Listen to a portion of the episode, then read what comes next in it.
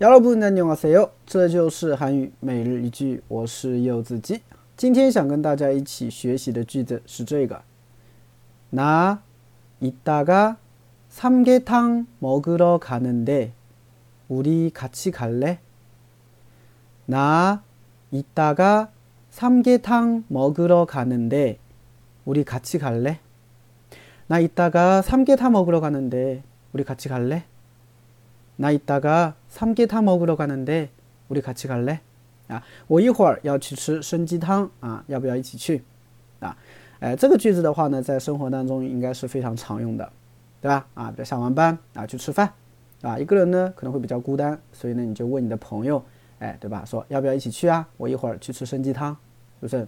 啊，好，简单分析一下，那那呢是我的意思，一大个，一大个。 啊，一大嘎呢是一个副词，表示过会儿。啊，삼계汤，삼계汤呢是参鸡汤啊，是韩国人夏天啊吃的比较多的一个营养补品嘛，算是啊，一只鸡里面放点糯米、大枣啊、人参，对吧？然后给它炖出来，是不是啊？哎，所以삼계汤啊，参鸡汤。먹으러가는 데， 啊，먹으러가는 데就是要去吃啊，然后우리같이갈 래？ 哎，我们要不要一起去啊？对不对？ 所以连起来，나이따가삼계탕먹으러가는데우리같이갈래나이따가삼계탕먹으러가는데우리같이갈 래？ 哎，就这样。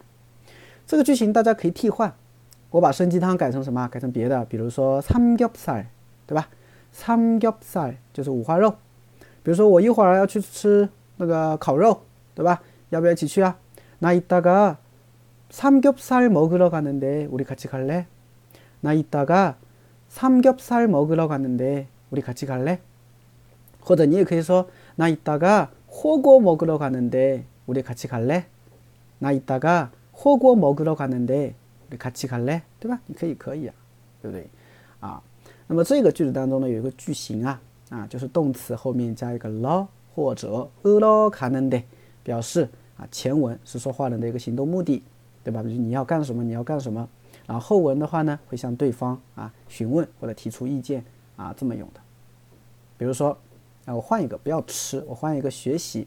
那，지금도서관에공부하러가는데같이갈 래？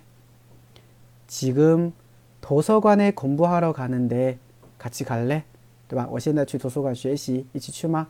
哎，等等都可以的，好吗？好，回到这个句子。